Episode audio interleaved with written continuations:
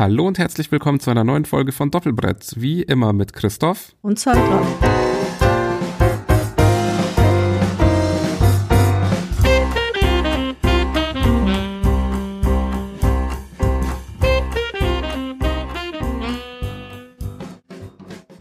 Hi Sandra. Hallo Christoph.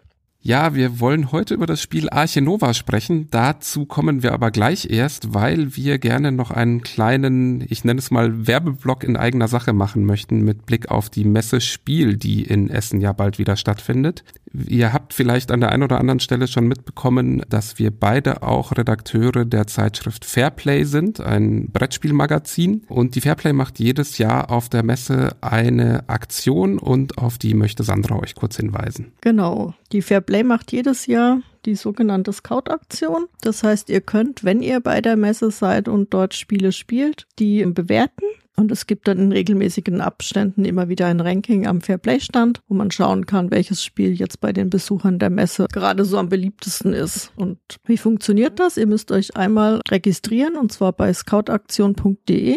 Gebt euch ja einen Nutzernamen und Passwort, registriert euch dann könnt ihr schon im Vorfeld der Messe euch auch Merklisten anlegen. Es sind auch Hallenpläne dieses Jahr mit integriert, auf denen ihr dann die Standorte der Spiele, die ihr in eure Merkliste gepackt habt, euch auch ansehen könnt. Also es ist auch ein wunderbarer Hilfsrundgang damit möglich. Und ihr könnt auch, wenn ihr eure Listen, so wie ich auch, über Boardgame Geek erstellt, die importieren. Das geht dieses Jahr auch. Und dann müsst ihr euch auf der Messe nur einmal noch freischalten für die Scout-Aktion. Das geht am Stand von der Fairplay. Der ist dieses Jahr in Halle 3 und zwar Standnummer K100. Und ja, wenn ihr dann freigeschaltet seid, dann könnt ihr bewerten, so viel ihr Lust habt, so viel ihr gespielt habt. Und Je nachdem, wann ihr am Stand vorbeikommt, könnt ihr mich dann auch persönlich treffen und ich schalte euch frei. Und es ist natürlich großartig, wenn da viele Leute mitmachen, weil diese Liste natürlich umso aussagekräftiger ist, je mehr Leute da auch dabei sind. Insofern freuen wir uns natürlich sehr, wenn ihr da auch wirklich euch freischalten lasst und dann fleißig abstimmt. Und ich finde es auch tatsächlich immer spannend. Also ich habe da auch regelmäßig immer am Stand vorbeigeschaut, bevor ich selber für die Fairplay geschrieben habe und finde es immer wieder erstaunlich, wie zielsicher da sich dann doch so meistens schon Donnerstag Donnerstagabend, Freitagmorgen so ein leichte Favoriten den Weg nach vorne bahnen. Das Jahr war zum Beispiel Challengers die ganze Zeit auch gut oben mit dabei. Gibt immer schon eine ganz gute Richtung vor, was vielleicht so ein Hit werden könnte im Spielejahr. Ich verfolge das tatsächlich auch von außen immer sehr gerne über die Social-Media-Kanäle der Fairplay. Ich war ja leider noch nie in Essen dabei und werde aller Voraussicht nach auch dieses Jahr nicht dabei sein können. Insofern werde ich da auch wieder fleißig einen Blick drauf werfen, weil man dann schon wirklich immer ganz gut sehen kann, was gerade so Highlights sind. Also ich mag tatsächlich jetzt auch das Feature mit den Hallenplänen und der Verknüpfung mit den Merklisten. Da hat Markus sich echt richtig angestrengt. Ja, meine erste Erkenntnis war, ich muss meine Merkliste doch nochmal deutlich zusammenstreichen, damit der Essen Spaß und kein Stress wird. Aber das kriege ich sicher hin. Und im Zweifel laufe ich eh einfach überall vorbei und bleib stehen und interessiere mich nicht mehr für meine Merkliste. So wie geht es ja. Und auch für uns eine ganz aktuelle Information. Zum 25-jährigen Bestehen der Scout-Aktion wird es dieses Jahr auch eine Verlosung von Spielen geben. Und zwar werden täglich um 15 Uhr ein Teil der von verschiedenen Verlagen gespendeten Spiele verlost. Ihr müsst dazu einfach im Laufe des Tages vor 15 Uhr am Stand vorbeikommen und euren Namen in die Lostrommel einwerfen. Müsst natürlich auch als äh, Scout angemeldet sein dazu. Lohnt sich, macht gerne mit. Das sind tolle Spiele dabei. Gibt zum Beispiel ein Dorfromantik das Duell zu gewinnen, ein Mischwald, was auch aktuell erst erschienen ist, Tapestry das Grundspiel oder auch die dritte Erweiterung ist mit im Angebot. Was genau alles für Titel verlost werden, könnt ihr auch auf der Homepage unter Scout Verlosung nachschlagen. Ja, sicher auch ein Hit bei der Scout-Aktion, auch wenn ich es jetzt leider nicht vorher überprüft habe, war Arche Nova, über das wir heute sprechen wollen. Arche Nova ist ein Spiel vom Autor Matthias Wigge, soweit ich weiß auch sein Erstlingswerk und ist bei Feuerland Spiele erschienen. Ja, ist angegeben ab 14 Jahren für eins bis vier Spieler und die Dauer ist angegeben von 90 bis 150 Minuten. Ich denke, über Alter und Zeitdauer reden wir später noch, über Spieleranzahlen ja sowieso auch. Ich habe auch kein anderes Spiel von Matthias Wicke gefunden und gehe deshalb auch davon aus, dass es sein Erstlingswerk ist, auch wenn es nirgends irgendwie explizit so stand oder ich es nirgends gefunden habe. Die Illustrationen sind unter anderem von Steffen Bieker und auch Dennis Lohausen. Und es ist erschienen im Jahr 2021 hat relativ viele Preise abgesahnt. Deutscher Spielepreis 2022, niederländischer Spielepreis, französischer Spielepreis. Nur bei Spiel des Jahres stand es nur auf der Empfehlungsliste der Kennerspiele. Ich denke fast, dass es dafür vielleicht ein bisschen zu komplex war, dass es deswegen nicht in die Nominierungsliste kam. Aber ein Spiel, was relativ schnell eingeschlagen ist, aber bei uns beiden erst so dieses Jahr so richtig in den Fokus gerückt ist. Ein Spiel, in dem wir moderne Zoos errichten, wissenschaftlich geführte, in dem wir ja Gehege bauen, Tiere artgerecht da unterbringen, was im Endeffekt heißt, dass Eisbären halt im, im, Wasser oder am Wasser angesiedelt sind, Bergziegen am Felsen, indem wir auch Artenschutzprojekte unterstützen wo wir uns Sponsoren ans Land ziehen, damit wir uns das alles finanzieren können. Wie wir das machen, schauen wir uns jetzt eben gleich an. Und ein Spiel, was ich seit Ratchas of the Ganges sehr gerne mag, zwei gegenläufige Siegpunktleisten hat, was dem Spiel so einen interessanten Kniff gibt, finde ich. Was sind denn das für Siegpunktleisten, Christoph?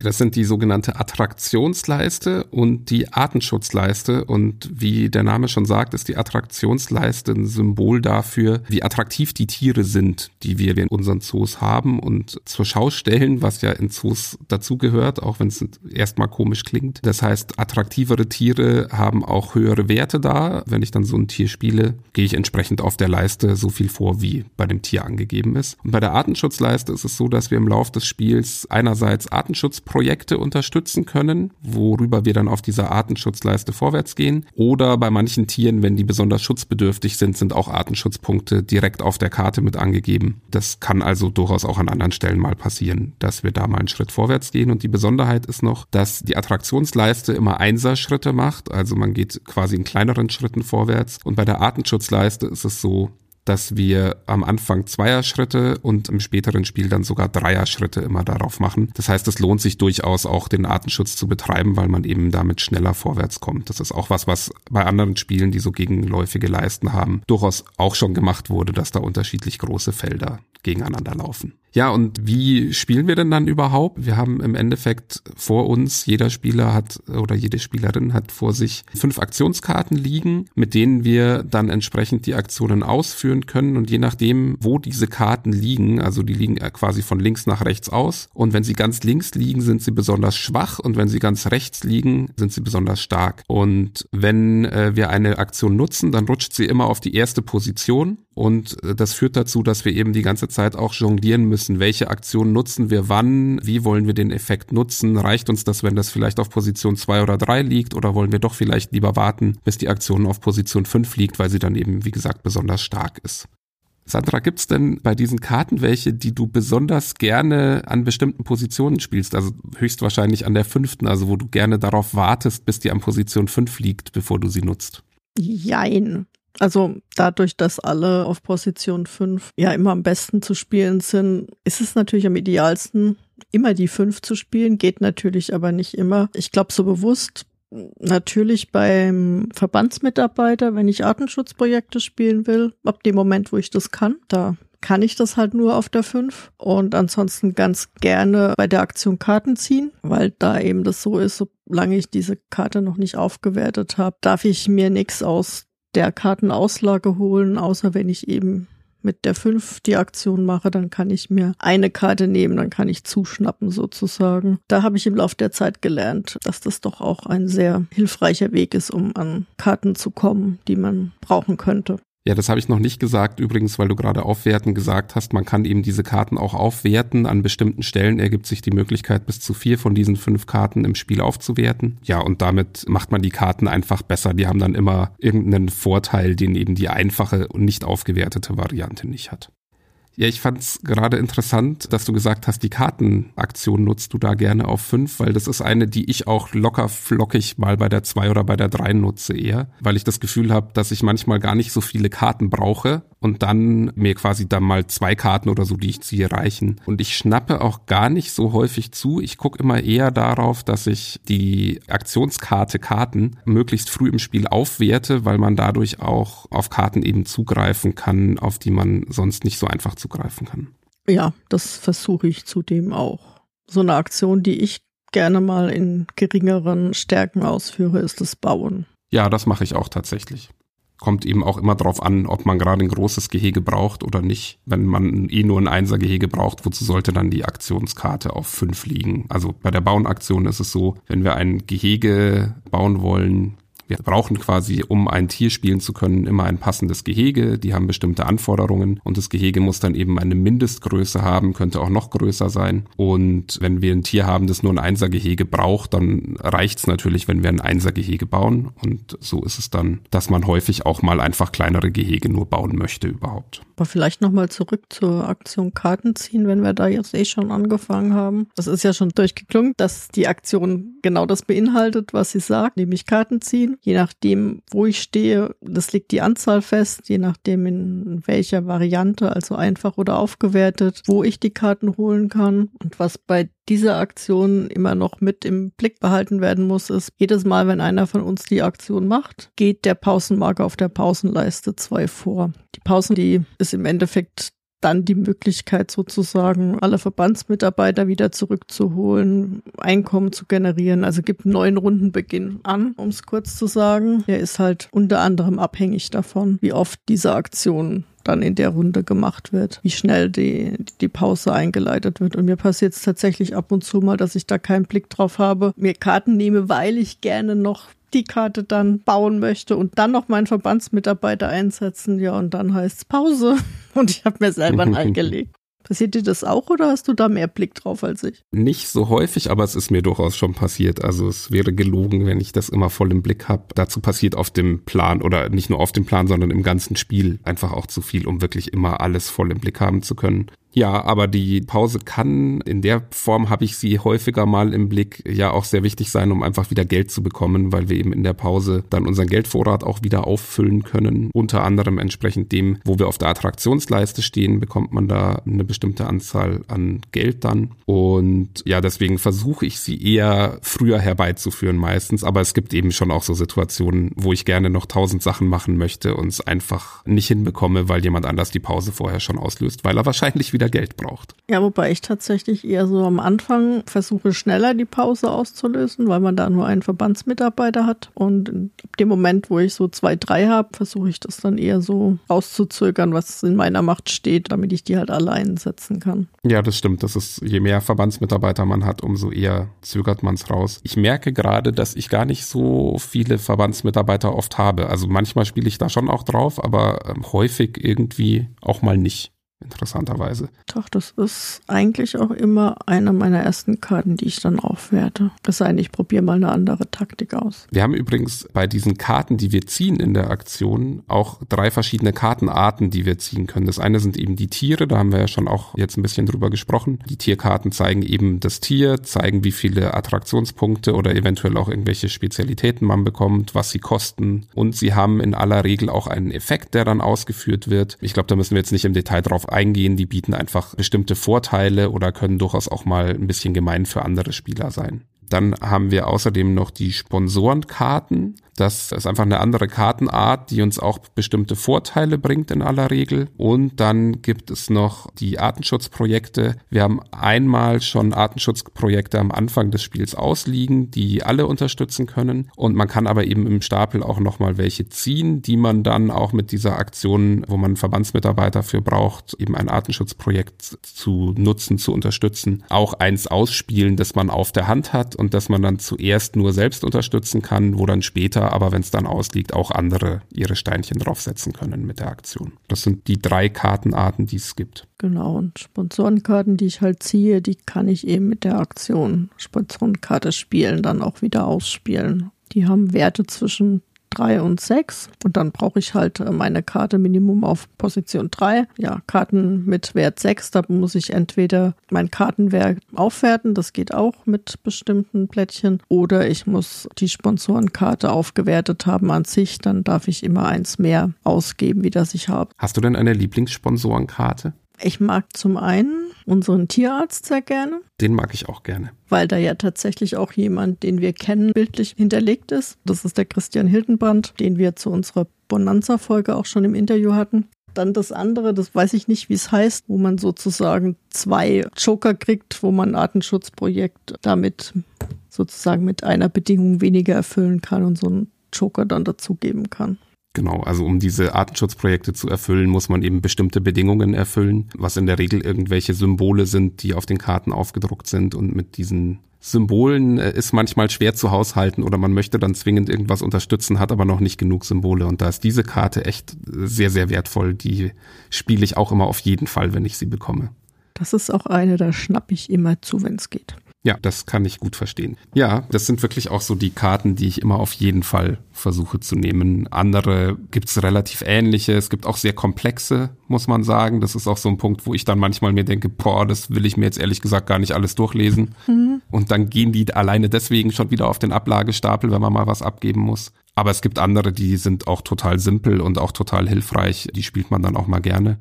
Hast du denn eine Roundabout-Zahl, wie viele von diesen Sponsorenkarten du so pro Partie ungefähr ausspielst? In der Regel tatsächlich gar nicht mal so viele. Also so zwischen drei und fünf, würde ich mal sagen. Mehr sind es eigentlich nur, wenn ich bewusst mal drauf spiele und dann auch die Sponsorenkarte relativ früh aufwerte. Dann kann man auch zwei gleichzeitig ja ausspielen. Oder wenn ich eine Entwertungskarte habe, die für Sponsoren in der Auslage Punkte gibt, dann sind es mehr. Aber in der Regel habe ich gar nicht mal so viele. Wie sieht es bei dir aus? Ich habe tatsächlich eher mehr, aber jetzt auch nicht Unmengen. Also eher so vier, fünf. Wenn ich schaffe, bin ich immer ganz glücklich eigentlich, weil ich auch die Aktion einfach einfach gerne nutzen will. Und man kann, sollten wir vielleicht noch dazu sagen, diese Aktion auch alternativ nutzen, indem man die Karte auf eins schiebt und dann so viel Geld bekommt, wie die Position, auf der sie war. Also wenn ich von vier auf eins schiebe, dann bekomme ich viel Geld. Und das mache ich schon auch manchmal, auch deshalb, weil dann der Pausenmarker auch entsprechend vorgeschoben wird, was auch wichtig sein kann. Aber ich freue mich schon auch, wenn ich die Aktion für das nutzen kann, wofür sie irgendwie gefühlt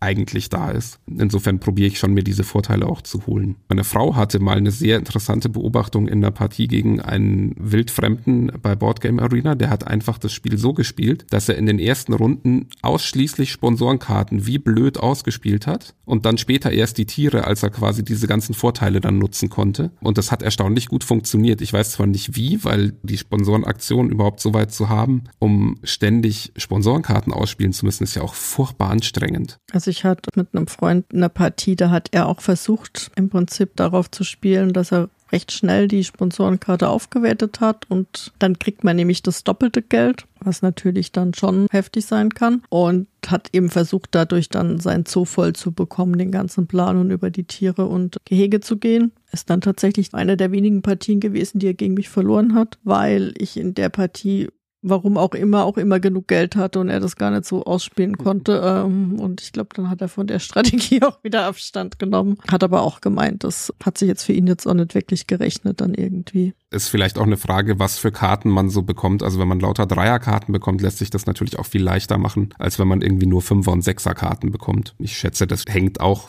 ein bisschen damit zusammen, wie insgesamt bei dem Spiel viel damit zusammenhängt, welche Karten man bekommt oder sich holt. Ja, ich kann vorstellen, dass in eine Kombination mit wertvollen Tierkarten, die dann halt auch wieder Siegpunkte oder Hufleistenpunkte bringen, dass sich dann schon lohnen kann, da zu spielen, dass man eben einfach das Geld hat, dass man die zügig ausspielen kann. Ja, ich habe interessanterweise am Anfang, als ich die ersten zweimal gespielt habe, das war relativ gleich nachdem es rausgekommen ist, so mein Herz für die Sponsoren entdeckt und habe immer zuerst die Sponsoren aufgewertet ohne darüber nachzudenken. Und die Partien liefen aber eigentlich gar nicht so schlecht. Und als ich jetzt nach der längeren Pause wieder angefangen habe, war das für mich aber komischerweise nie eine Option. Die paar Mal, wo ich es probiert habe, war jetzt auch nicht so, dass ich gedacht habe, okay. Das ist lustig, dass du das sagst weil das bei mir wirklich exakt genauso war. Also ich habe am Anfang habe ich die immer früh aufgewertet, weil ich vor allem auf das Geld immer aus war, ähm, die Aktion dann so zu nutzen, dass ich dafür eben das doppelte Geld bekomme, was dann ja mal zehn Geld schnell sein können. Und so Tiere kosten in der Regel irgendwas zwischen sieben und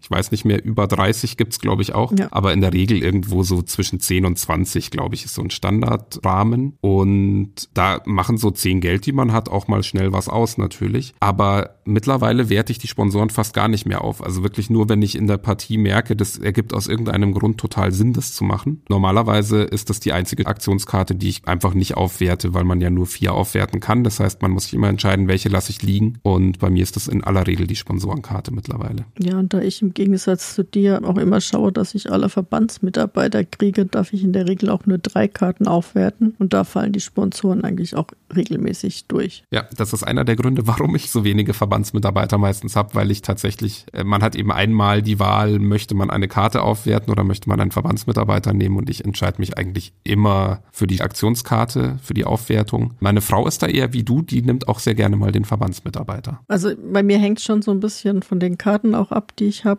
Aber ich sage mal, wenn ich jetzt nicht unbedingt zwei Karten habe, wo ich die Tierkarte aufgewertet haben muss, dann lasse ich die auch gern mal einfach unaufgewertet. Mm, es ist auch eine gute Option, wenn man eben nicht genau diese Tiere spielen will. Ganz oft sind es aber eh Tiere, die ja, die einfach insgesamt auch sehr teuer sind und sehr viele Voraussetzungen brauchen. Gibt ein paar Ausnahmen, aber das kann man auch gerne mal links liegen lassen, da hast du recht. Ich habe am Anfang immer das Bauen links liegen gelassen beim Aufwerten, bis ich dann irgendwann gemerkt habe, dass das tatsächlich für mich irgendwie sinnvoller ist, als die Tiere aufzuwerten, weil also bei den Tieren kannst du mit einer Fünfer-Aktion auch zwei spielen. Das heißt, da hast du die Möglichkeit, du hast aber bei der Bauaktion auch mit der 5 nicht die Möglichkeit, zwei Gehege gleichzeitig zu bauen. Und je nach Karten lohnt sich das halt auch mit den Sondergehegen, die man dann bauen kann. Ja, und bei den Tieren kann man auch eigentlich ganz gut abwarten, weil man hat zumindest in den früheren Runden eh nicht so viel Geld, dass man da ständig Tiere spielen könnte. Das heißt, da kann man locker mal warten und die dann erst spät spielen, wenn nicht die Gegenspieler so sind wie du und dann immer sofort die Pause auslösen. Tja, man muss sich ja irgendwie wehren. Ja, was übrigens beim Gehegebauen, glaube ich, der Grund dafür ist, dass, das ging mir nämlich auch so, dass ich das früher nicht unbedingt früh aufgewertet habe. Aber der Grund dafür, dass wir das jetzt anders sehen, könnte sein, dass man im Spiel ja verschiedene Pläne hat, mit denen man spielen kann. Also Pläne, auf die wir dann diese Gehege bauen, die puzzelt man dann so auf diese Pläne. Und man spielt am Anfang mit so einem Anfängerplan und da sind diese Bereiche, in denen man nur bauen darf, wenn man die Karte aufgewertet hat, so ein Teil in irgendeiner Ecke, wo die dann alle auf einem Haufen sind. Das heißt, heißt, da kann man sich das total schenken. Wenn man dann aber mal die komplexeren Pläne spielt, dann hat man die zum Teil, also ich habe jetzt in einer Partie gerade einen Plan, da ist halt hier mal ein Feld und da mal ein Feld und dort mal ein Feld und die gehen mir mords auf die Nerven, weil ich einfach dann zum Teil dann nicht durchbauen oder immer drumrum bauen muss oder sowas und das kann schon echt eine Herausforderung auch sein.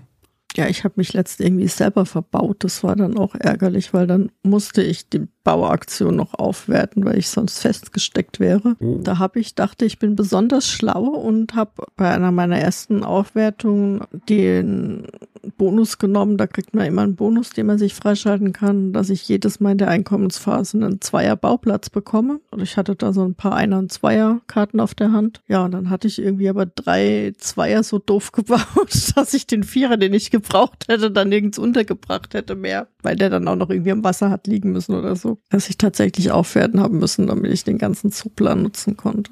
Ich muss gestehen, dass dieses Puzzeln ja einer der Gründe war, warum ich das Spiel am Anfang hab links liegen lassen, weil ich wirklich so ein, also ist jetzt überspitzt natürlich, aber ich habe so ein Uwe Rosenberg Trauma langsam, dass immer überall irgendwas gepuzzelt werden muss und mag das aber eigentlich sogar ganz gerne diese Puzzlespiele, aber es waren einfach überall Puzzlespiele eine Zeit lang und das war einer der Punkte, wo ich mir dann gedacht habe, boah, jetzt nicht da auch noch ein Puzzle-Element. Dazu kam dann noch so der Hype, der von Anfang an um das Spiel auch war, da bin ich ja auch immer grundskeptisch, war aber zu Unrecht, dass ich es beiseite geschoben habe erstmal. Mhm. Genau, und äh, jetzt heute finde ich das Puzzeln eigentlich ganz angenehm, weil es auch wirklich nicht so ein zentrales Element ist. Es ist schon nett, man hat irgendwie, muss so ein bisschen gucken, eben wie befüllt man das gut, dass man auch seine richtigen Gehege unterbringt. Wenn man den Plan ganz voll puzzeln kann zum Beispiel, kriegt man ja noch einen Bonus mit Attraktionspunkten. Dazu kommt, dass auf den Plänen ja auch noch Boni aufgedruckt sind. Also da kriegt man mal fünf Geld oder man darf mal eine Karte nehmen oder man darf eine Aktionskarte Karte manipulieren, also die Position verändern, so Sachen. Und das macht es dann schon wieder ganz spannend, weil es einfach ein taktisches Element in dem Ganzen ist, wo man sich jetzt hin ausbreitet, wie breitet man sich aus, will ich eher auf den Bonus spielen, will ich eher ein Gehege möglichst passend einbauen können. Insofern, das ist echt auf eine sehr smooth Art eingebaut, würde ich sagen. Hast du deinen Zooplan schon mal ganz voll bekommen? Ja. Boah, ich schaff das nie ich habe mich auch echt gefreut, als es geklappt hat, weil es ist wirklich, also es hängt, glaube ich, auch von dem Plan immer ab, ob es gut geht. Und es ist schon was, wo man ein bisschen drauf spielen muss, damit es auch wirklich funktioniert. Meistens klappt es natürlich gut, wenn man viele große Gehege baut. Und was ich mache, wenn ich drauf spiele, ist, dass ich eben genau diese Aktion, von der du vorhin gesprochen hast, diesen Bonus, mit dem man dann immer bei der Pause ein Zweier Gehege bauen darf. Wenn man das quasi dann früh sich holt, diesen Bonus, und dann häufiger mal so ein Zweiergehege noch reinbauen darf, dann hat man natürlich so Zusatzbauaktionen, die man sonst gar nicht hätte. Und ich glaube, auch in der Runde, wo ich das geschafft habe, habe ich das damit gemacht. Neulich hatte ich eine, also vor ein paar Tagen, da hätte ich es fast geschafft, da wollte ich noch ein Fünfer-Gehege bauen und dann war leider das Spiel doch schon vorbei, weil ich irgendwie zu schnell dann Punkte gemacht habe mit Tiere ausspielen. Da habe ich mir selbst ins eigene Fleisch geschnitten. Ja, ich habe es die Tage tatsächlich auch fast geschafft. Da hätte mir noch ein Zweiergehege und ein Einergehege gefehlt und das hat mich dann schon ein bisschen geärgert. Was ich ja übrigens noch total schön finde, ist auch wieder so eine Kleinigkeit bei dem Spiel, wo ich mir denke, dass es aber ein schönes Add-on irgendwie so nochmal ist, dass es eben diese Standardgehege gibt einerseits, dass es aber auch ein paar Sondergehege gibt und das sind im Prinzip drei, wenn ich jetzt nicht falsch liege. Das ist einmal der Streichelzoo. Mhm. Dann gibt's eine Großvoliere, in die bestimmte Vögel rein dürfen. Und dann gibt's noch das Reptilienhaus. Und die haben alle den Vorteil, dass man bestimmte Tiere in diese Gehege platzieren darf und die dadurch weniger Platz brauchen, als wenn man die immer alle in Einzelgehege bauen würde. Und vor allem muss man nicht ständig Gehege bauen, sondern kann dann halt Reptilien zum Beispiel immer in dieses Reptilienhaus legen. Was gerade am Anfang finde ich, auch wenn man leider um die bauen zu dürfen, zumindest die Voliere und das Reptilienhaus, die Karte aufgewertet haben muss, dann kann das eine große Hilfe sein, weil man dadurch einerseits natürlich Geld spart, weil bauen kostet ja immer Geld und weil man andererseits damit schneller auf der Attraktionsleiste ein paar Schritte hochkommt, weil man eben die Tiere schnell unterbringt auch. Ja, ich habe den Streichelzoo am Anfang völlig ähm, unterschätzt und ignoriert, deswegen auch, weil der hat Platz für drei Streichelzootiere und pro Tier im Gehege gibt's dann für jedes Tier, das man zulegt, drei Attraktionen. Das heißt, für das erste Tier kriege ich halt drei. Wenn ich das zweite reinlege, kriege ich dann schon sechs und beim dritten kriege ich halt neun. Und naja, und sonst aber in der Regel nicht viel. Also vielleicht hat man noch die eine oder andere Karte noch einen Zusatzbonus, aber ganz oft ist es einfach nur die Attraktionen und fertig. Aber ich habe gemerkt, gerade am Anfang, die sind recht billig. Das Gehege ist recht billig für drei Tiere. Das sind es halt dann doch drei plus sechs plus neun Attraktionen, die man ganz gut dann schon mal in Geld umwandeln kann, wenn man die entsprechenden Karten hat. Deswegen so, die letzten Male habe ich die, wenn ich die am Anfang auf der Hand hatte, dann auch behalten und nicht abgeworfen, was ich am Anfang immer gemacht habe. Ja, ich liebe mittlerweile den Streichelzoo auch total. Einerseits eben wegen diesen Punkten, aber ich mag den auch thematisch natürlich total gerne. Bietet sich auch irgendwie an, in so einem Zoo so ein Streichelzoo auch zu haben. Und dann hat man da irgendwie ein paar Ziegen drin oder es gibt, glaube ich, irgendeine Vogelart, die auch im Streichelzoo dann rumflattert. Ein Esel gibt's auf jeden Fall. Genau, ein Esel gibt's noch, schon alleine deswegen liebe ich den Streichelt so. Und bestimmt auch Alpakas oder so. Nee, die Lamas sind, glaube ich, äh, Alpakas oder Lamas. Ich glaube, beide laufen äh, als Herdentiere. Die darf man, das ist auch ein schöner Effekt, die darf man zu anderen Pflanzenfressern mit ins Gehege setzen. Einfach, dann braucht man kein extra Gehege, sondern darf sie zum Beispiel zu den Giraffen oder so einfach dazusetzen. Ich hoffe, die Giraffen sind da als Pflanzenfresser einfach gekennzeichnet und nicht anders. Nicht, dass ich jetzt Quatsch erzähle. Ich sag jetzt besser einfach gar nichts. Keine Ahnung. Könnte aber gut sein. Ja. Dann haben wir jetzt die Karten, wir haben die Gehege, wir haben die Sponsoren, Genau, und dann gibt's eigentlich noch zwei. Das eine ist das Tiere spielen, das haben wir jetzt schon ausgiebig äh, erörtert. Man kann halt Tiere spielen mit der Aktion. Und zwar immer entsprechend dem Wert eben, wo die Karte liegt, kann man eine bestimmte Anzahl Tiere spielen. Wenn sie nicht aufgewertet sind, dann ist es auf der eins gar kein Tier. Von der zwei bis zur vier darf man ein Tier spielen und auf der fünf darf man zwei Tiere spielen. Und man bezahlt dann eben die Tiere, platziert sie in einem Gehege, dreht das Gehege entsprechend um, führt die Bonusaktion, die gegebenenfalls auf der Karte steht, aus. Und dann war's das eigentlich auch schon mit dem Tiere spielen. Genau, dann bleibt noch die Verbandsmitarbeiter, die wir ja auch schon so ein bisschen mit angerissen haben. Wir haben schon gesagt, dass wir da mit Artenschutzprojekte spielen können. Da gibt's aber tatsächlich auch noch ein paar Möglichkeiten mehr. Zum einen kann man Kooperation mit Partnerzoos abschließen. Da gibt's sozusagen mit jedem Kontinent der Erde die Möglichkeit, eine Kooperation einzugehen. Und wir können mit Universitäten Partnerschaften, Kooperationen eingehen.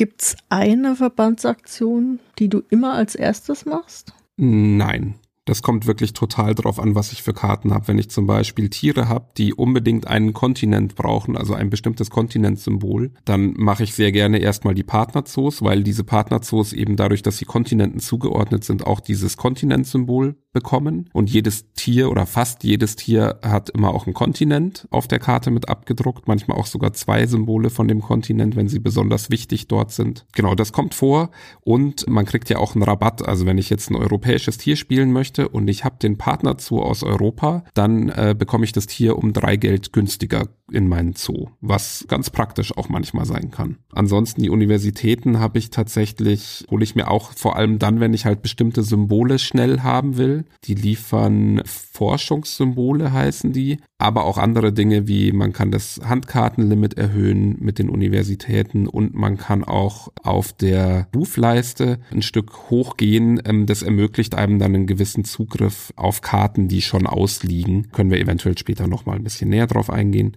Das machen im Endeffekt die Universitäten. Das heißt, die nehme ich vor allem dann früh, wenn ich diese Forschungssymbole brauche eigentlich.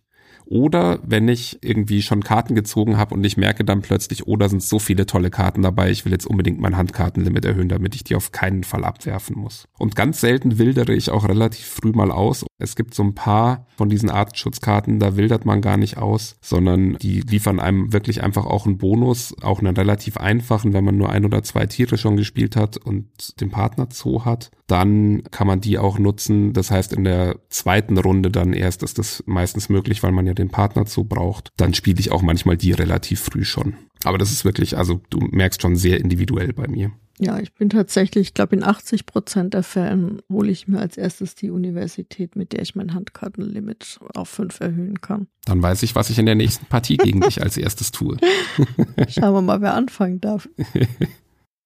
Man muss dazu sagen, man hat normalerweise ein Handkartenlimit von drei und hat Startkarten vier. Und also zum einen, wenn ich sehe, ich kriege in der ersten Runde jetzt nicht unbedingt eine Karte irgendwie los aus irgendwelchen Gründen oder ich habe von Anfang an so Mist, dass ich gleich nochmal ziehe. Deswegen ist es eigentlich immer mit einer der ersten Aktionen, die ich tatsächlich mache. Und dann fühle ich mich einfach wohler, wenn ich schon mal weiß, ich kann fünf Karten auf der Hand haben. Ich muss dazu sagen, ich hadere eh immer so ein bisschen mit dem Kartenglück bei dem Spiel und das macht mir dann einfach so ein bisschen besseres Gefühl. Ob es was bringt, weiß ich nicht, aber ich bilde es mir zumindest ein. Ja, vielleicht gehen wir auf diesen Kartenglückpunkt noch mal ein bisschen ein, weil es gibt, also ich sehe den Punkt auch total. Mich stört dann nicht ganz so stark wie dich, glaube ich. Genau, es gibt auch Wege auf jeden Fall in dem Spiel das Kartenglück ein bisschen zu beeinflussen, was nicht bedeutet, dass man es komplett ausmerzen könnte. Es gibt eben einerseits die Möglichkeit des Zuschnappens, über die haben wir ja heute schon geredet. Das heißt, dass man, wenn man die Kartenaktion auf der Position 5 liegen hat, dann darf man eben statt drei Karten zu ziehen und eine abzuwerfen, was die normale Aktion wäre, stattdessen auch zuschnappen, was bedeutet, dass man in der offenen Aus Auslage. Also es liegen immer, jetzt bin ich nicht sicher, wie viele, sechs Karten, glaube ich, offen aus auch. Sechs, ja. Dann darf man von diesen sechs Karten sich eine aussuchen, egal auf welcher Position die liegt und die dann einfach ziehen stattdessen. Aber man bekommt halt dann nur eine Karte. Und was eine andere Möglichkeit noch ist, das Ganze zu beeinflussen, ist eben diese Auslage ist kombiniert mit der Rufleiste, über die wir gerade auch schon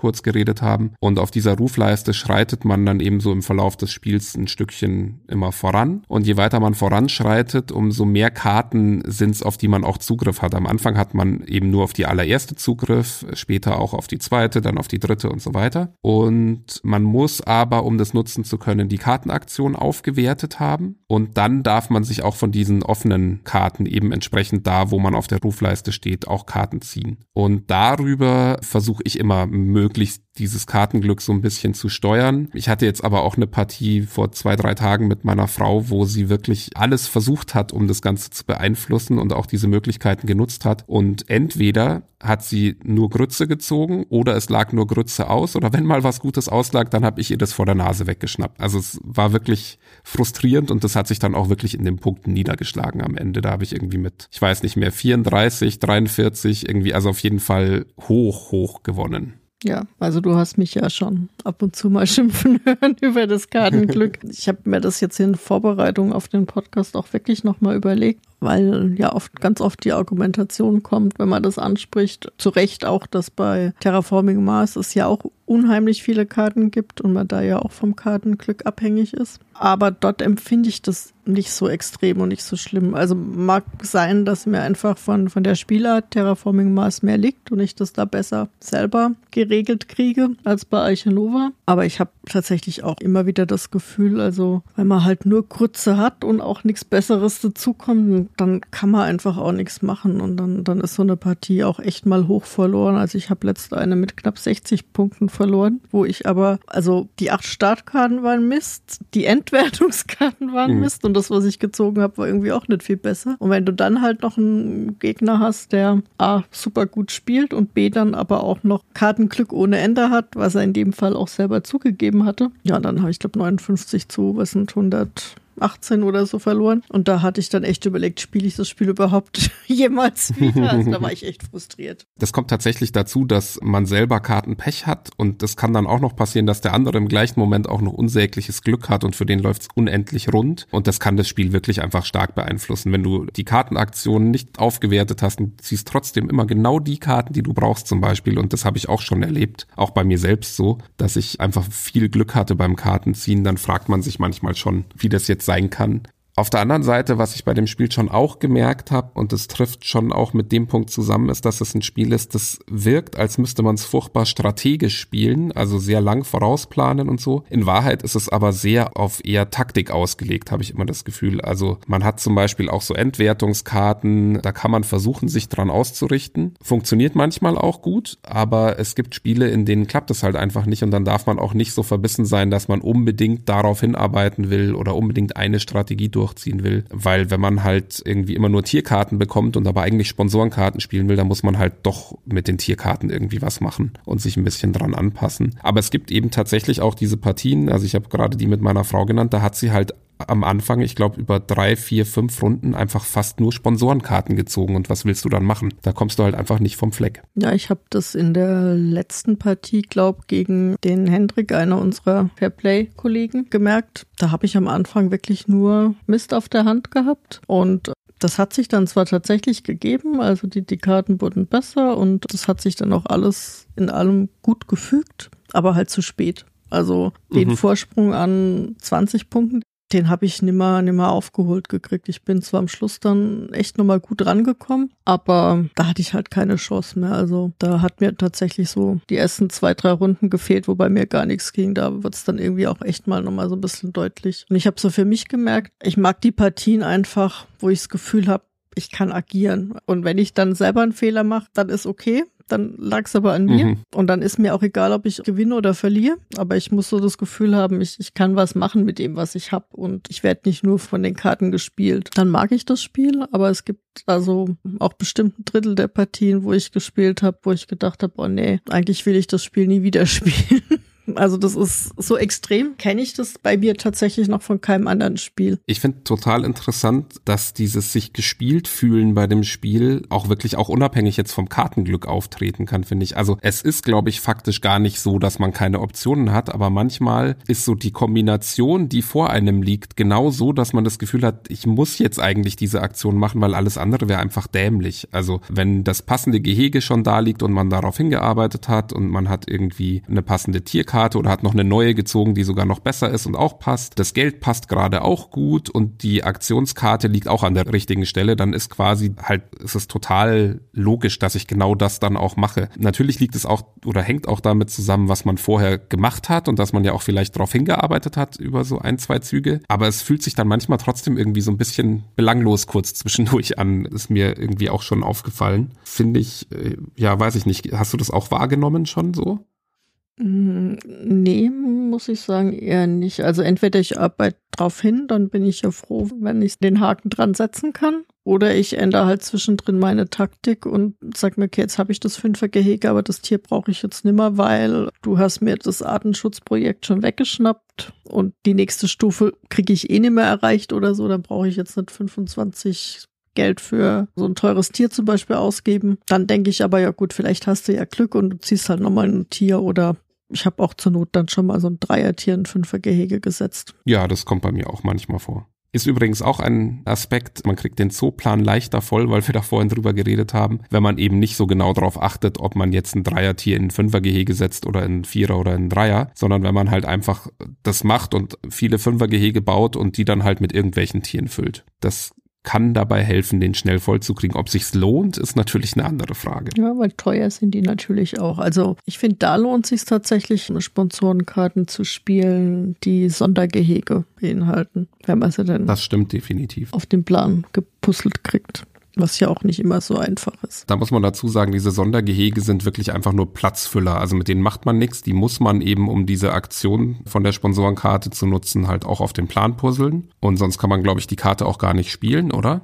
Genau, die haben dann manchmal noch so Bedingungen, entweder sie sind krumm oder es müssen zwei von drei Hexteilen auf Randfeldern zum Beispiel sein oder an Wassergrenzen oder so. Da gibt's auch welche, die mag ich lieber und welche, die mag ich weniger gern. Was ich total gern mag zum Beispiel, ist der Abenteuerspielplatz. Das sind einfach nur zwei Felder. Der bringt einem vier Attraktionen, ist schnell mal gebaut. Und dann gibt's andere, wie das Eisbärengehege, das halt krumm und schief ist gefühlt und irgendwie nie so richtig reinpasst. Oder gar nicht so krumm und schief, sondern vor allem lang. Gerade diese langen Teile finde ich manchmal unheimlich blöd reinzupuzzeln. Ja, wobei ich finde, die bieten dafür aber so die Möglichkeit, mal schneller an andere Bonusfelder noch zu kommen. Das ist wahr. Weil man halt ja immer angrenzend puzzeln muss und dann hat man einfach so ein bisschen mehr Bereich dann gleich mal nochmal erschlossen. Übrigens, weil du vorhin gesagt hattest, dass du so Partien hattest, wo du am Anfang total hinterhergehinkt bist und dann wurdest du besser und konntest aber nicht mehr gewinnen. Ich habe das schon genau andersrum erlebt, auch durchaus ein paar Mal, dass ich total den Lauf hatte am Anfang und das Gefühl hatte, es läuft mega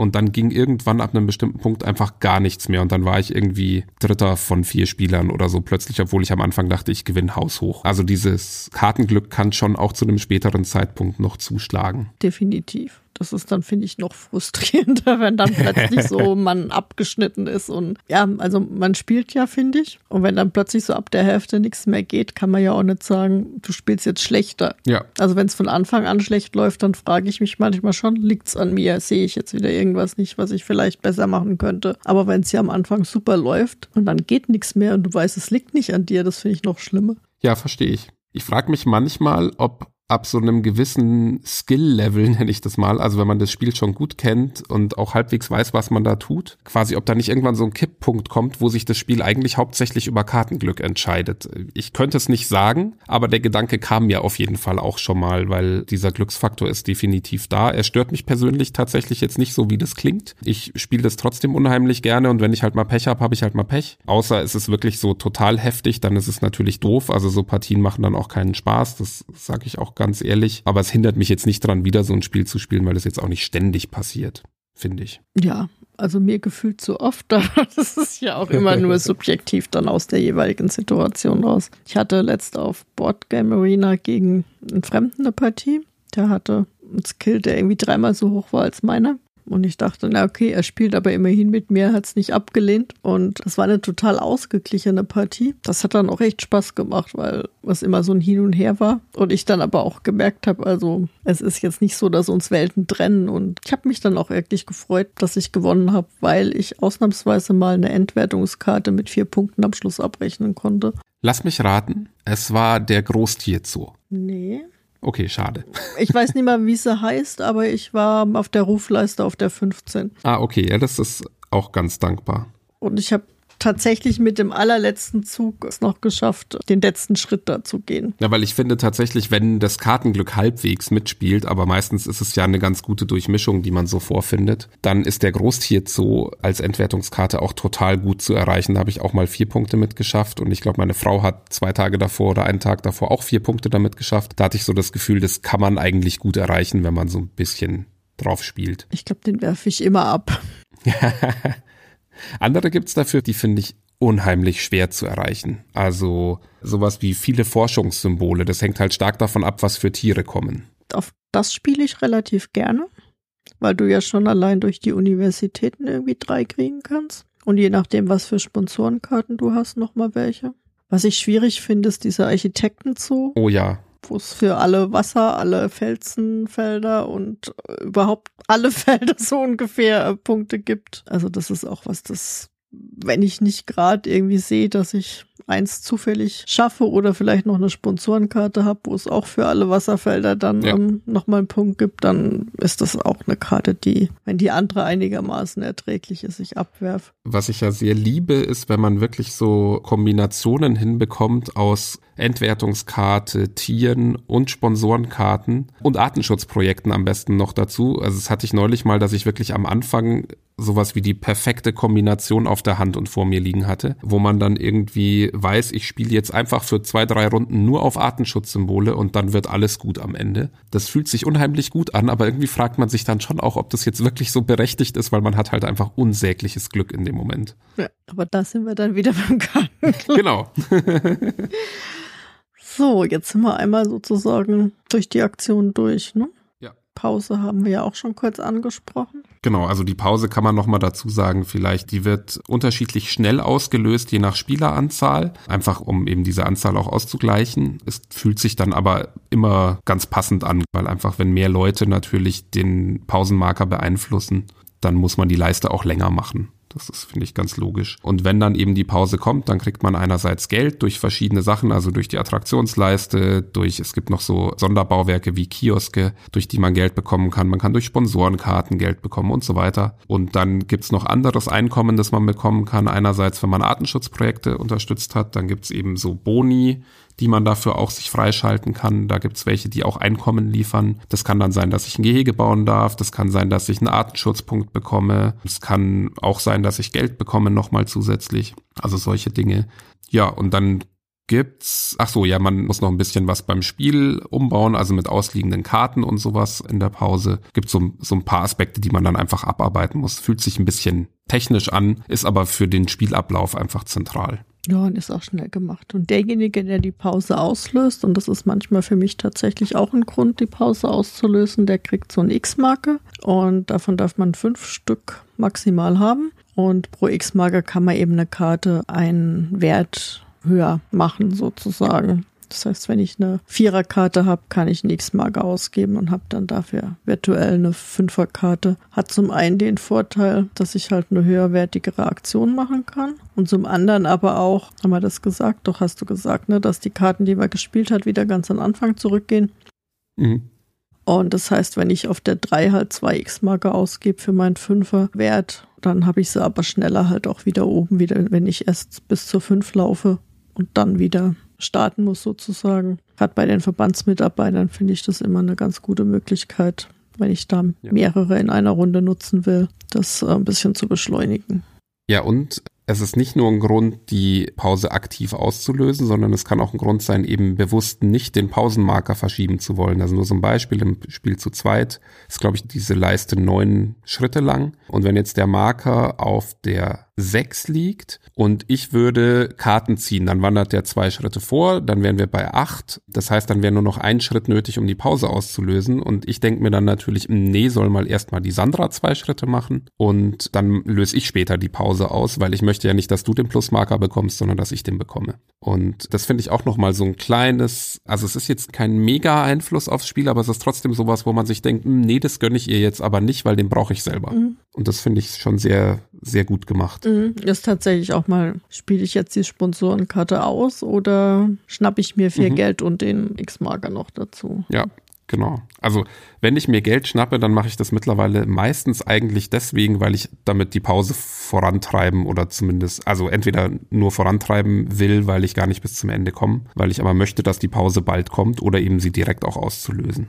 Ja, ich in der Regel eigentlich auch, muss ich sagen. In welcher Spieleranzahl hast du denn das Spiel schon gespielt mittlerweile? Eins bis drei. Am Tisch allerdings maximal mit zwei. Ja, ich habe es am Tisch auch nur zu zweit gespielt tatsächlich. Habe aber online auch zu dritt oder zu viert gespielt, da aber nur rundenbasiert, also oder zugbasiert sagt man. Das heißt, da kann ich jetzt auch nicht sagen, wie sich das am Tisch anfühlen würde, aber aus dem Spiel zu zweit, finde ich, merkt man schon, dass mehr Spieler auch mehr warten auf jeden Fall bedeutet bei dem Spiel. Das kann manchmal ganz flott gehen, weil man ja eben manchmal dann doch über ein, zwei Runden auf was hinarbeitet und das dann auch ausführen will. Es kann aber schon auch, wenn man gerade irgendwie nicht so genau weiß oder der Spieler vor einem oder die Spielerin hat irgendwas gemacht, was einem jetzt nicht so in den Kram passt oder so, dann kann man da schon auch mal kurz ins Grübeln kommen und das merkt man manchmal schon im Spiel zu zweit, dass man dann da irgendwie kurz mal abschweift, weil der oder die andere dann noch am Überlegen ist. Und im Spiel mit mehr Spielern kann das noch viel, viel mehr passieren, vermute ich. Ja, also ich weiß auch nicht, ob ich tatsächlich am Tisch mit mehr als zwei Personen spielen möchte, muss ich sagen, weil die, sagen wir mal, 90 bis 150 Minuten, die 90 finde ich im Spiel zu zweit schon, ja, äh, sportlich. Also ich finde, da musst du schon ja. zwei Spieler haben, die zügig spielen. Dann ist es machbar. Ich, ich weiß noch, am Anfang gab es ja auch so Horrorgeschichten von der S-Partie, die dann drei bis vier Stunden dauert und eine Kollegin von mir, die haben es vor einem halben Jahr oder so auch gekauft und gespielt und die hat gemeint, oh, ich glaube, sie will es nie wieder spielen spielen. Die haben vier Stunden gesessen, bis sie fertig waren. Also ich weiß, meine erste Partie, das waren zwei Stunden, das war okay, auch zu zweit. Aber ich kann auch verstehen, dass jemand, der dann das Doppelte für die erste Partie braucht, weil er halt ein bisschen länger überlegt. Ich bin eher sowieso in Erstpartien Intuitivspieler. Verstehen, dass dann irgendjemand sagt, das möchte er nicht mehr spielen.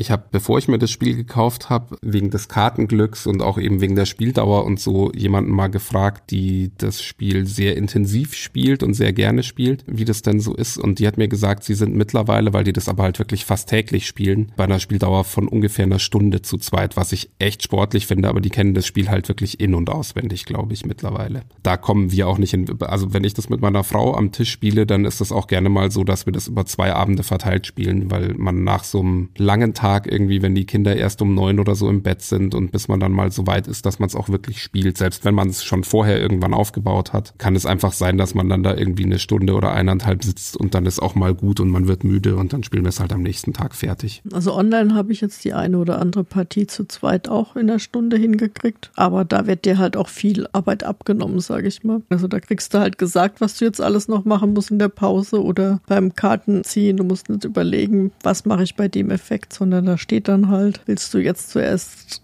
dir die Attraktion nehmen oder das Geld oder einen Doppler irgendwo drauflegen oder was auch immer. Mhm. Ich finde, es macht es dann halt schon nochmal eine Runde schneller, gerade so längere Kettenzüge. Wir haben auch echt, also wirklich so offensichtliche Sachen in unserer letzten Partie am Tisch. Also da hatten wir jetzt echt lange nicht mehr am Tisch gespielt, weil ich es dann doch auch oft auf Boardgame Arena und auch wir zu zweit manchmal dann so zugbasiert auf Boardgame Arena gespielt haben. Und da, also wirklich, ich habe Sachen vergessen, da habe ich mich gefragt, wie konnte ich das denn vergessen? Also wir haben zum Beispiel eben diese Bonusse, die man bekommt, wenn man Artenschutzprojekte unterstützt, die ersten paar Runden komplett vergessen und haben es dann halt irgendwie so notdürftig rekonstruiert, weil wir es ja auch bei uns beiden vergessen hatten. Insofern war es irgendwie auch wurscht. Aber das hat natürlich auch das Spiel nochmal verlängert auf eine gewisse Art, weil ja, wenn Bonusse fehlen, es einfach nicht so schnell vorwärts geht. Und auch, was so ein Standard ist am Tisch, den ich gerne vergesse, ist das passende Gehege umzudrehen zum Beispiel. Also ich habe das Gehege dann in aller Regel schon. Aber ich merke dann so ein, zwei Runden später, oh, das muss ich ja noch umdrehen, das liegt da ja noch mhm. so. Weil man ja wirklich, also das ist halt so kleinteilig dann doch irgendwie wieder das Spiel, dass man so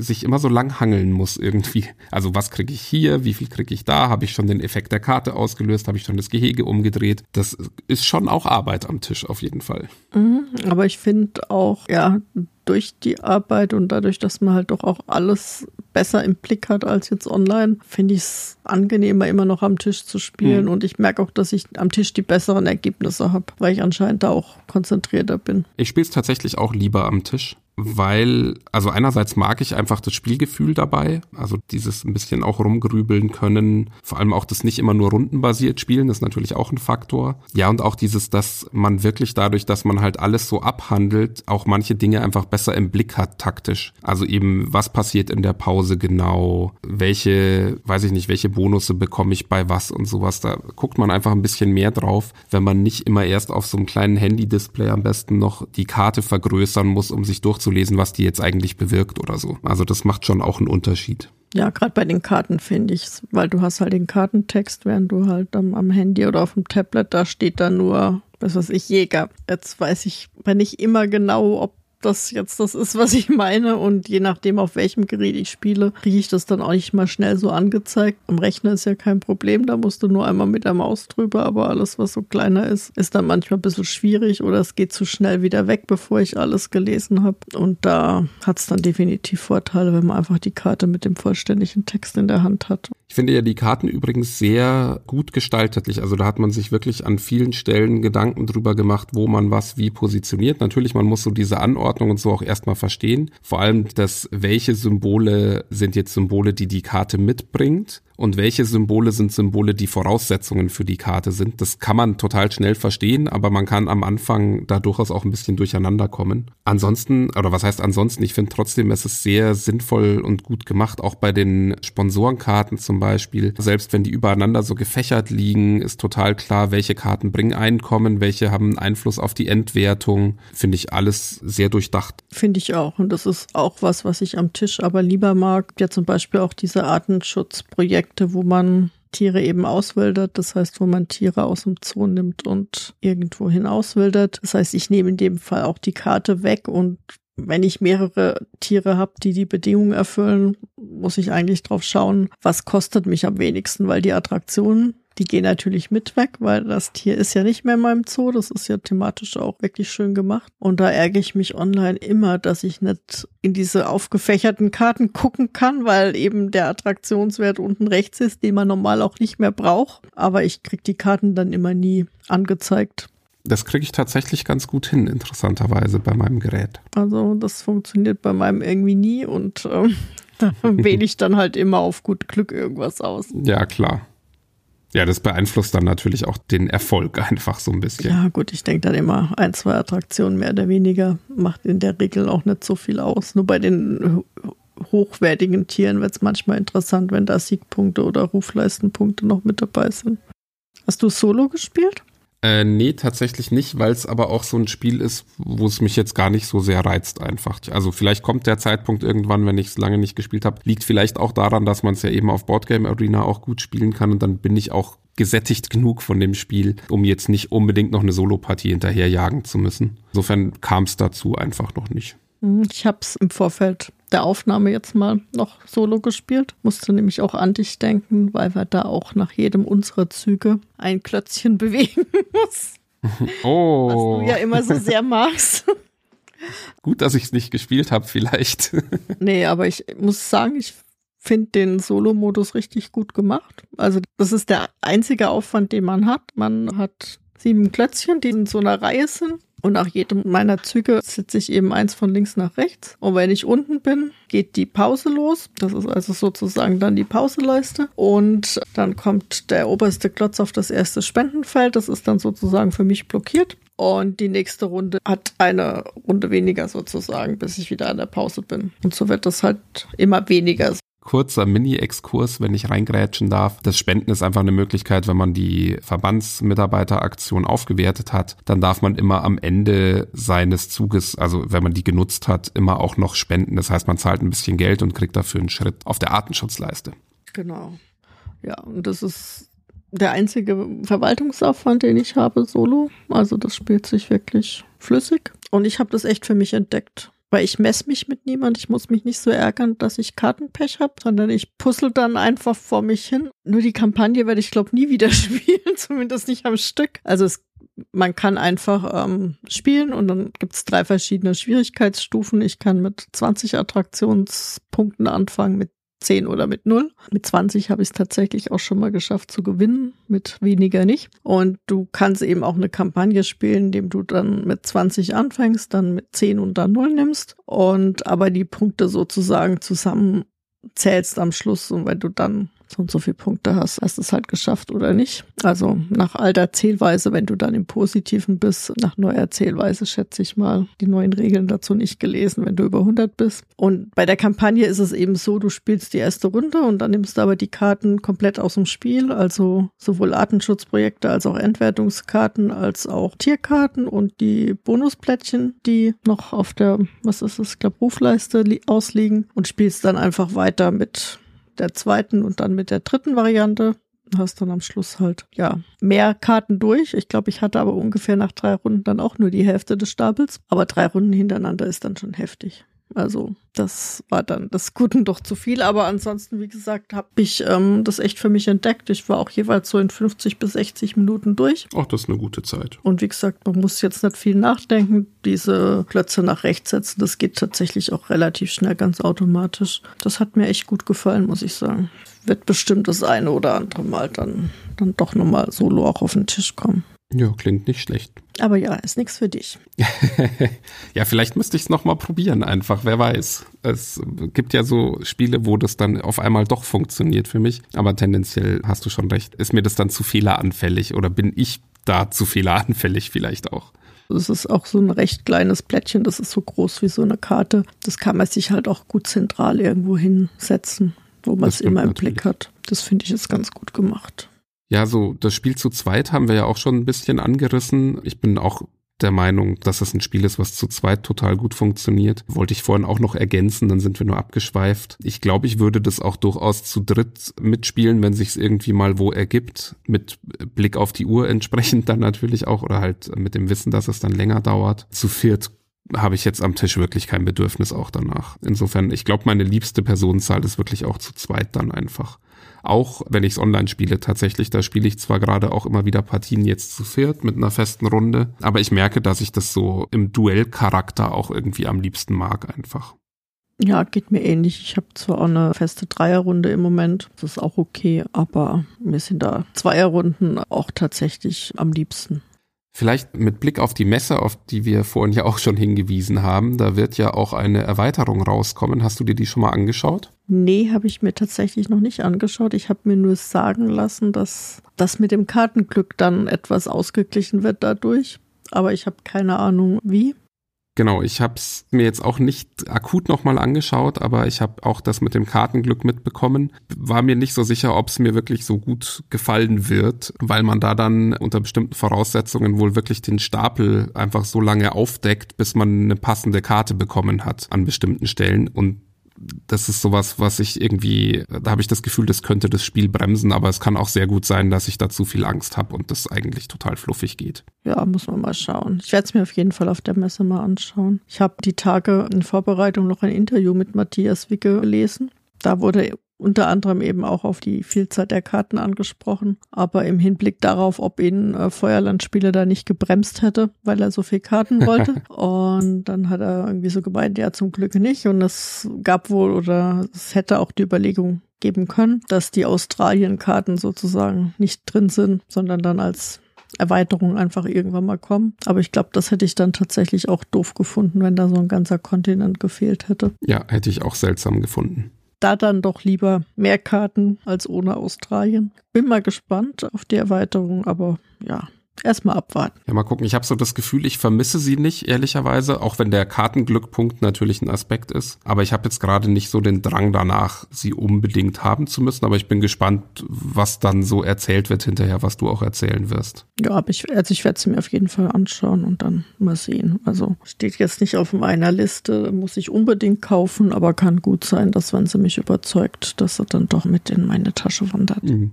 Eine Frage habe ich noch. Wir haben ja mal kurz angerissen, dass es verschiedene Zoopläne auch gibt. Hast du da einen Lieblingszooplan? Und wenn ja, welchen? Oh, schwierig. Ich versuche gerade offen damit umzugehen, wenn ich die auswählen kann. Es gibt bei Boardgame Arena die Möglichkeit, dass man es so einstellt, dass man sich irgendeinen auswählen kann. Am Tisch ist in der Anleitung eigentlich vorgesehen, dass man sich zum Beispiel entweder zwei jedem hinlegt und dann sucht man sich davon einen aus oder alternativ, dass man die auslegt quasi immer Spielerzahl plus eins. Also wenn wir zu zweit spielen, drei Pläne auslegen, dann sucht man sich nacheinander einen aus und ist dadurch ein bisschen eingeschränkter auch, was ich eigentlich besser finde, weil man dadurch auch mal genötigt ist, eben nicht immer denselben Stiefel zu fahren. Ich habe nicht die totale Präferenz tatsächlich. Ich habe irgendwie ganz gerne neulich mal den gespielt mit den Hollywood Haars. Ich weiß nicht, wie der offiziell heißt. Mhm. Ich glaube, der heißt sogar Hollywood oder Los Angeles oder irgendwie sowas. Da sind eben so diese, diese Hollywood-Buchstaben, drei Haars über dem Plan verteilt. Und jetzt muss ich gestehen, ich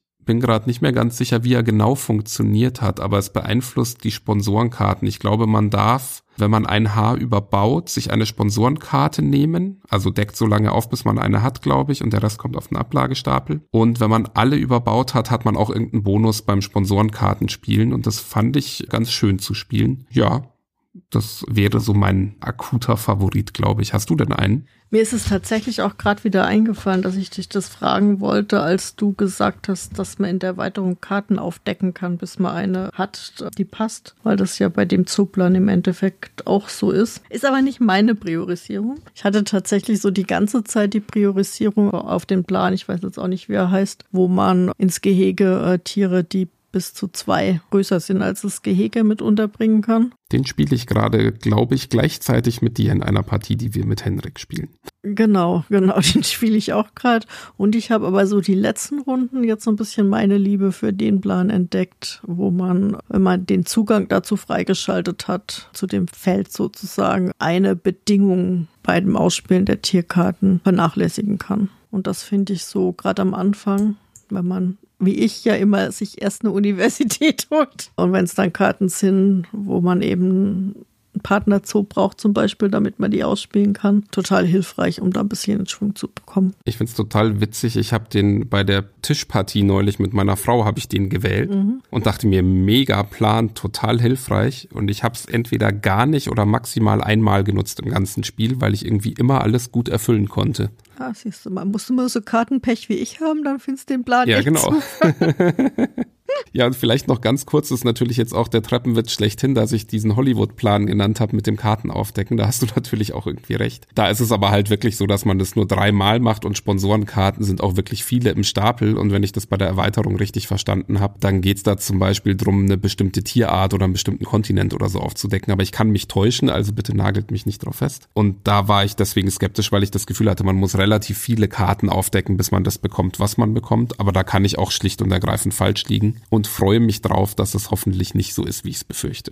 Ich habe den Plan ja auch bisher nur online gespielt und da sieht man ja auch nicht, wie viele Karten jetzt aufgedeckt werden, bis ja. die erste Sponsorenkarte kommt. Von dem her gesehen, ähm, ich spiele spiel den aber auch nicht ungern, wobei ich glaube generell sagen muss, dass die alle so eine gewisse ja, Vorzüge haben und auch nochmal so ein, so ein gewisses Etwas reinbringen. Es gibt so einen Plan, da kann man irgendwie einmal im Zug eine Karte für drei Geld verkaufen. Da ich gefühlt immer eh zu wenig Karten habe, ist jetzt das der Plan, den ich zum wenigsten gern spiele. Aber hat mir auch schon in Partien wo ich nur kurze Karten auf der Hand hatte, die ich dann mhm. wenigstens äh, für drei Geld losgeworden bin, auch wieder geholfen. Das ist aber auch der Effekt, den ich am wenigsten mag bei den Tierkarten tatsächlich. Also es ist so ein, so ein Bonus, den oft die Tierkarten auch liefern, oder was heißt oft, ein paar Tierkarten auch liefern. Und da gibt's ganz oft, dass ich dann sage, nö, nutze ich einfach nicht, weil ich habe ja genau die Karten auf der Hand, die ich auch brauche. Manchmal verkaufe ich auch eine oder so dann, weil es mir dann wirklich hilft. Aber da habe ich immer das Gefühl, den muss ich verschwenden. Also nicht immer, aber oft. Schlimmsten finde ich dann noch, wenn man, wenn man sich den, den Effekt gar nicht so bewusst angeschaut hat, weil man die Karte halt aus anderen Gründen jetzt gerade spielen will. Und da steht dann Sprinten 4 und man löst gleichzeitig eine Pause aus, die man ja, sowas gar nicht zum Beispiel. Kann. Das ist ja auch sowas, was ich, also da, da habe ich definitiv Verbesserungspotenzial bei mir selbst. Ich schaffe es fast nie, den Effekt der Karte mit in meine Überlegungen einzubeziehen. Das ist einfach, ich bin so beschäftigt mit allem anderen, dass der Effekt dann meistens irgendwie zum Tragen kommt, wenn halt die Karte gespielt wird. Und dann denke ich mir, oh, ah, äh, ja, schön. Ja, also ich, ich merke da auch, wenn ich das mir bewusster anschaue, dann gehen die Runden auch meistens dann doch ein bisschen besser. Was mhm. dann halt zeigt, dass ich da schon auch noch selber gut gegen das Kartenglück steuern kann es gibt auch eben ja Tierkarten, die tatsächlich auch nochmal das Kartenglück beeinflussen, insofern, dass man dann auch nochmal Karten ziehen darf oder was auch immer. Und ich habe auch gemerkt bei mir selber, ich habe ja so den Hang dazu, dann das möglichst alles perfekt zu machen. Das heißt, wenn ich ein Handkartenlimit von fünf habe, dann nicht irgendwie acht Karten auf der Hand zu haben. Aber eigentlich ist es ja, bei Viticulture hatten wir das auch, du spielst da ja immer gerne das Cottage, wo du unendlich viele Besucherkarten ziehst und du misstest halt dann einfach aus, was überflüssig ist. Und genau so muss man das da, glaube ich, auch im Endeffekt machen, um möglichst viele viele gute Karten am Ende zu haben. Ja, ich musste letzt auch fünf Karten abwerfen in der Pause, aber ich glaube, ich hätte sieben abwerfen können. Das war überhaupt kein Problem. nee, aber ich spiele es tatsächlich wie bei Viticulture auch. Äh, lieber habe ich viele Karten und werfe dann halt mal zur Not eine ab, die ich jetzt auch noch hätte gebrauchen können. Aber ich hatte es jetzt nie so, dass eine Karte richtig wehtat, weil ich sie jetzt abwerfen musste. Ah, doch, das hatte ich schon einige Male tatsächlich. Heute erst wieder, glaube ich, wo ich mir dachte, mh, hm, eigentlich hatte ich doch den Plan das und so und jetzt habe ich aber die und die auf der Hand. Schlimmer ist, wenn ich versehentlich die falschen abwerfe, weil ich mal wieder Europa mit Asien verwechselt habe. Also ja, blau und grün und ungefähr ja, gleich nah groß auf den Symbolen. Mhm. Das passiert mir tatsächlich ja. ab und zu mal. Ich habe ja vorhin schon erwähnt, dass ich am Anfang ein bisschen gefremdelt habe mit dem Spiel. Ein Aspekt, den ich da noch nicht genannt hatte, ist die Gestaltung des Ganzen tatsächlich auch. Ich finde ja, also die Grundgestaltung finde ich gar nicht schlecht, aber die Illustrationen sind ja keine gezeichneten Illustrationen, sondern also ich könnte nicht schwören, dass es jetzt durch die Bank so ist, aber soweit ich weiß, sind das einfach Fotos, die mit einem Effekt drüber gelegt dafür verwendet werden. Und natürlich wurden die so das Grundlayout der Karten und der Plan wurde gestaltet, auch mit Illustrationen und lauter so Sachen. Aber auf den Karten selbst sind halt fotorealistische Fotos, über die nochmal so ein, ich sag jetzt mal bösartig, einfach ein Photoshop-Effekt drüber gelegt wurde. Das war was, was mich immer so ein bisschen auch abgeschreckt hat. Jetzt, seitdem ich spiele, schaue ich da vollkommen drüber hinweg. Da stört's mich jetzt gar nicht mehr so. Wie geht dir das? Magst du fotorealistische Illustrationen? Ich finde, es passt irgendwie total zum Spiel, muss ich sagen. Ich hatte vorhin auch mal kurz dran gedacht, dass ich das mit dir nie auf den Tisch gekriegt habe aus dem Grund. Ähm, aber gerade so bei den Tierkarten finde ich das eigentlich schön, dass das Fotos sind, so von echten Tieren, sage ich mal, und jetzt keine Zeichnung. Also mich hat das nie gestört. Im, Im Gegenteil, ich fand das jetzt eher positiv. Kann aber auch verstehen, dass man das jetzt lieber mag, wenn es anders wäre. Ich glaube, wir haben bei dem Harry Potter Spiel damals auch schon darüber geredet, kann es sein? Das kann sein, ja. Weil da ist im, im Prinzip ja genau das Gleiche, dass Fotos aus den Filmen verwendet wurden. Nee, ich, äh, wie gesagt, wenn ich mich dann dran gewöhnt habe, dann geht's auch. Grundsätzlich mag ich einfach so wirklich künstlerisch gestaltete Illustrationen tendenziell lieber. Aber also, das macht das Spiel in keiner Form schlechter und es ist deswegen auch nicht schlecht gestaltet. Und ich kann auch echt verstehen, dass man das aus einer Verlagsperspektive macht, weil es sicher die günstigere Variante war, als da, ich weiß nicht, wie viele Karten sind da drin. Es sind ja Unmengen an Illustrationen, die man dafür machen muss. Bei Flügelschlag zum Beispiel wurde es gemacht, aber es, das treibt halt auch den Preis des Spiels in die Höhe und da ist eh schon so viel Zeug drin, dass ich das gut verstehen kann, wenn man da dann Kürzungspotenzial auch vielleicht zum Beispiel gesucht oder gesehen hat. 128 Tierkarten sind's, plus nochmal 64 Sponsorenkarten und 20 Artenschutzprojektkarten, um das mal ganz genau zu sagen. Ich merke gerade, dass dieses äh, Fotos in Brettspielen äh, geht bei mir total einher damit, dass ich auch, also außer es sind jetzt Bildbände, aber Fotos in Büchern auch überhaupt nicht mag zum Beispiel. Also wenn, wenn dann so, so Bildseiten zwischendrin sind. Ich weiß, ich hatte zum Beispiel äh, in meiner Kindheit oder Jugend von meinen Eltern eine Bibel geschenkt bekommen, wo dann irgendwie Fotos aus Jerusalem drin waren oder sowas. Und das konnte ich nie verstehen, warum man da unbedingt jetzt diese Fotos reinmachen musste. Das heißt, da bin ich äh, quasi langfristig geschädigt in der Richtung irgendwie. Kenne ich jetzt in Büchern ehrlich gesagt nur aus Biografien und da fände ich es dann wiederum sehr interessant. Aber das ist ja dann auch eine andere oder Sachbüchern halt, sagen wir es mal so. Ja, ja. Genau, nein, ich weiß nur, dass ich immer schon auch als Kind so das Gefühl hatte, wenn ich äh, Bücher, wo sowas drin war, ganz egal, was das für Bücher waren, aufgeschlagen habe, dann habe ich das immer als Fremdkörper empfunden, weil ich irgendwie so die, also für mich ist, ist Buch immer mit Typografie einhergehend. Aber das ist so, äh, ist auch irgendwie Quatsch, muss man auch mal ehrlicherweise sagen. So hat ja jeder seine Macken. Genau. Und heute reden wir halt über deine, nächstes Mal dann über meine. Wenn wir gerade über die Illustration geredet haben, worüber wir schon auch noch vielleicht kurz reden könnten, ist das Spielmaterial an sich in dem Fall, weil das mal wieder so ein Spiel ist, wo die Zoopläne, auf die wir unsere Gehege puzzeln, zum Beispiel nur so, so dünne Pappe einfach sind. Also das ist kein dicker Karton, sondern das ist wie, wie so ein dickeres Blatt einfach, was man zum Beispiel von Underwater Cities auch schon kennt und gab es in anderen Spielen auch schon. Was ich einerseits immer ein bisschen schade finde, was beim Spielen aber überhaupt nicht stört. Also da würde ich jetzt auch keine Double-Layer-Boards oder sonst was brauchen. Und was ich auch wieder halt vor dem Hintergrund, was alles in diesem Spiel drin ist und wie aufwendig das in der Produktion ist und so total wieder verstehen kann. Also sind auch zum Beispiel die Karten sind jetzt kein Leinenfinish oder sonst was. Es ist aber gut genug für das, was man mit den Karten machen muss. Man spielt da ja jetzt nicht irgendwie ständig mit massenweise Karten in der Hand direkt und so. Also die erfüllen ihren Zweck, sind langlebig genug. Aber es ist halt beim ersten Aufmachen denkt man noch so, hm, es ist aber ein bisschen flatterig manches. Aber wie gesagt, beim Spielen stört es mich überhaupt nicht. Ja, es sind ja auch so viele Karten, die werden ja gar nicht so oft in die Hand genommen. Genau. Nein, das aber, meinte ich damit. Aber ich äh, gebe dir schon recht. Wenn ich als mal die Zoopläne rausnehme, denke ich auch, oh Gott, was ist denn das jetzt noch, ne? Aber ja. wenn man sie dann vor sich liegen hat, stört es kein bisschen, dass die so dünn sind. Man macht so viel ja mit denen auch nicht, dass da jetzt anders wie bei Terraforming NAS so viel hin und her rutschen kann. Also ja. da fand ich es weitaus hinderlicher. Ja, bei Terraforming Mars hast du ja den Nachteil, dass da wirklich deine, äh, wie viel Geld du hast und so darüber auch getrackt wird, glaube ich. Und sowas hast du ja da überhaupt nicht. Genau, und einmal irgendwie mit der Hand drüber gefahren aus Versehen und du hast halt Chaos. Und da kriegst du zur Not ja, wenn du mal dran kommst, deine Pläne auch wieder zurechtgeschoben oder die Marker, die du hattest, ähm, wieder auf die richtige Position. Und man weiß meistens auch noch grob, wie alles war und das ist ja meistens auch nur leicht verschoben.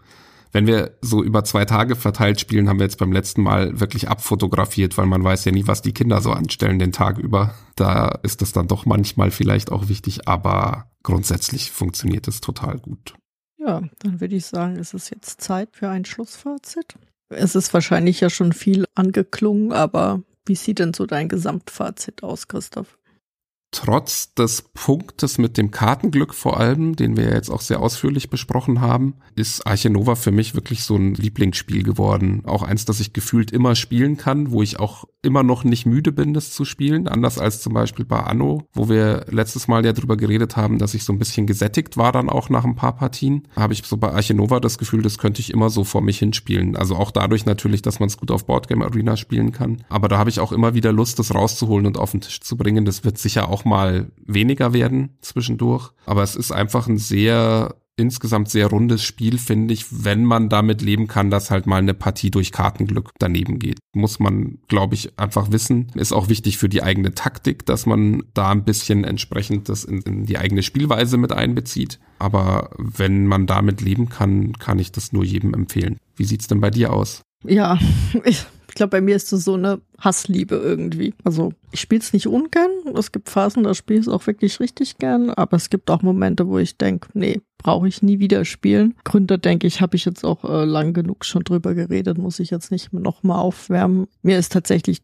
das Kartenglück doch an der einen oder anderen Stelle einfach zu dominant, sag ich mal. Kann gut sein, dass ich auch jemand bin, der da nicht so flexibel ist im Ändern seiner Strategie oder im Anpassen und es deswegen dann auch schwerer zu spielen ist für mich. Ist sicher ein Punkt. Kenne da meine Schwächen schon auch, aber ja, so alles in allem hält sich das so bei mir die Waage irgendwie von richtig tollen Spielerlebnissen bis zu, boah, was war denn das jetzt wieder für eine Grütze? Hab ich, glaube bei keinem anderen Spiel so extrem bisher auch irgendwie mal gehabt. Ich glaube, ich spiele es weiterhin gerne auf Boardgame Arena. Da spielt sich einfach auch, auch in Echtzeit relativ schnell und rundenbasiert ist es aber auch okay. Ob es jetzt so oft bei mir auf den Tisch kommt, weiß ich nicht. Ich glaube, da würde ich wahrscheinlich ein paar andere Spiele einfach immer vorziehen, wenn ich aussuchen dürfte, wo ich einfach weiß, da habe ich Spielspaß auf jeden Fall. Und es hängt nicht jetzt von der Tagesform ab oder vom Mischen der Karten oder so. Also ich bin ja trotz allem irgendwie noch